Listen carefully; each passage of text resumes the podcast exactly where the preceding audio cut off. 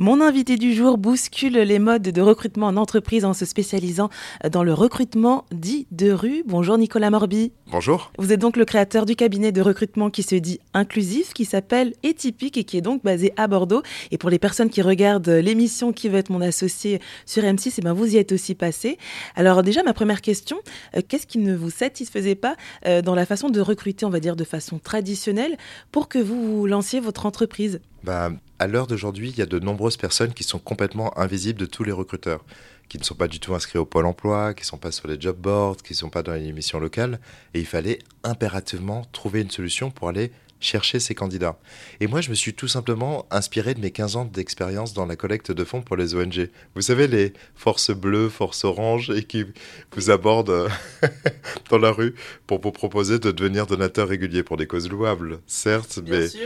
En tout cas, durant cette expérience, j'ai croisé énormément de talents. Des talents qui, pour certains, malheureusement, n'avaient pas de travail et qui étaient, pour le coup, complètement invisibles des recruteurs. Et je me suis dit, grâce à cette expérience que j'avais, pourquoi on n'inverserait pas du tout les règles du jeu?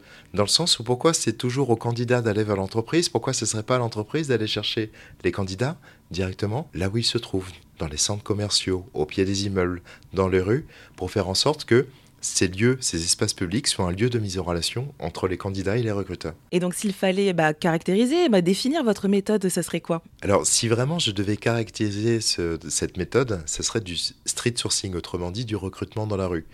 C'est complètement en complément de tout ce qui existe jusqu'alors en complément des agences d'intérim, en complément du recrutement programmatique, en complément du pôle emploi, ou en complément des structures d'insertion par activité économique.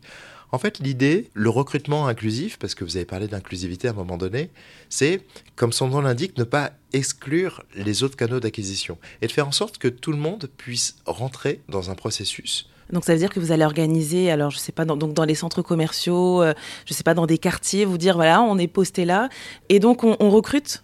Alors ça part toujours pour vous expliquer un peu le mode opératoire des besoins d'une entreprise une entreprise va nous mandater et là on va envoyer une équipe d'étypiques pour traduire le poste en termes d'aptitude, autrement dit de compétences techniques et de savoir-être. Et grâce à ça, on va s'imprégner de l'entreprise, on va s'imprégner du métier et ça va nous permettre de pouvoir donner un discours ce que j'appelle au street sourceur euh, dans la rue. Euh, le street sourceur, c'est quelqu'un qui va aller à la rencontre des gens avec une phrase que vous allez entendre un peu partout, je l'espère, à l'échelle française. Bonjour, est-ce que vous cherchez du travail?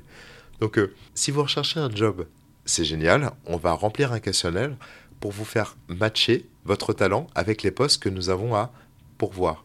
Et donc, grâce à ça, ça va permettre à ce talent de mieux se connaître. Et après, ensuite, il va être requalifié après par notre équipe en interne pour après ensuite les, les euh, transmettre en fait à nos différents clients. Et bien justement, qu'est-ce qu'on peut retrouver euh, dans ce questionnaire? Alors, il y a plusieurs questions. On va évaluer certains savoir-être.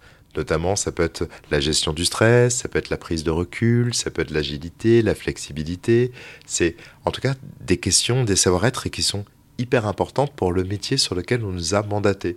Parce qu'il faut savoir que durant cette immersion, on va déterminer avec le client les savoir-être nécessaires pour pouvoir l'exercer. Et donc du coup, quand on va remplir le questionnaire de soft skills qui a été élaboré par un docteur en sciences cognitives, hein, et d'ailleurs qui appartient à Atypique, bah, ça va permettre en fait vraiment de faire matcher euh, le savoir-être de la personne avec le métier en tant que tel. Euh, par rapport aux entreprises qui font appel à vous, est-ce que vous pouvez nous donner quelques exemples et même euh, est-ce que ce sont de grandes entreprises, est-ce que ce sont des PME Alors effectivement, on a la chance de travailler avec une grande majorité de grands comptes. Euh, parmi elles, il y a Métro France, il y a Keolis, il y a aussi également GT Logistique, il y a Domusvie, il y a en tout cas une pluralité de d'entreprises qui sont complètement complètement différentes sur ces secteurs d'activité différentes, mais le point commun de tous, c'est la tension du recrutement. C'est-à-dire que tous peinent à recruter à l'heure d'aujourd'hui et ont vraiment besoin d'avoir une alternative pour sourcer les candidats par rapport à, aux différents essais qu'ils ont pu faire avec les autres canaux que j'avais cités auparavant. Et donc une fois que vous êtes rendu euh, dans la rue donc pour euh, procéder au, euh, au recrutement, comment ça se passe par la suite? Quand on va dans la rue, on est en équipe de deux ou de trois. On a un oriflamme, ça peut être en extérieur, donc dans les rues, ça peut être dans les quartiers prioritaires, donc au bas des immeubles, ça peut être dans les centres commerciaux euh, à côté de différents commerçants, ça peut être aussi dans d'autres lieux. En tout cas, le, principe c'est d'aller vers. Et donc du coup, L'idée, c'est de donner l'opportunité aux personnes qui n'ont pas les codes pour faire des CV ni des lettres de motivation de pouvoir trouver un job qui leur correspond. Une fois rencontrés dans la rue, il y a une autre présélection qui sont faites par euh, nos chargés de recrutement.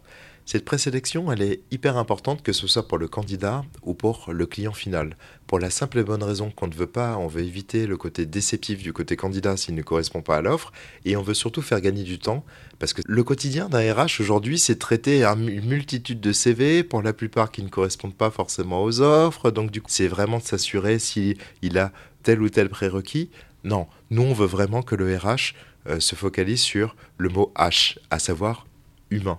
Et donc, du coup, la vraie plus-value des typiques, c'est que tous les candidats que nous envoyons bah, déjà correspondent aux critères de l'entreprise, mais surtout ont une connaissance déjà assez bien faite sur l'entreprise en tant que telle pour laquelle elle va travailler. Et donc ça, c'est vraiment une grosse plus-value aussi là-dessus. Donc ça veut dire qu'en fait, que quand les entreprises font appel à vos services, euh, elles vous demandent pas, par exemple, euh, oui, ce serait bien d'avoir des, euh, des employés qui voilà ont un tel ou tel diplôme ou telle expérience, etc. Enfin, elles, elles veulent davantage bah, miser sur leur, on va dire, compétences euh, comportementales plutôt que sur, euh, on va dire, l'expérience euh, professionnelle. Alors, je vais prendre l'exemple d'un conducteur de car. Donc, quand on va rencontrer quelqu'un dans la rue et qu'on a bien validé le fait qu'il ait le permis, des conditions de travail par rapport à ce métier-là, il va rentrer dans une formation, un processus de formation où on va le former pour être un futur conducteur de bus ou de tram ou de car.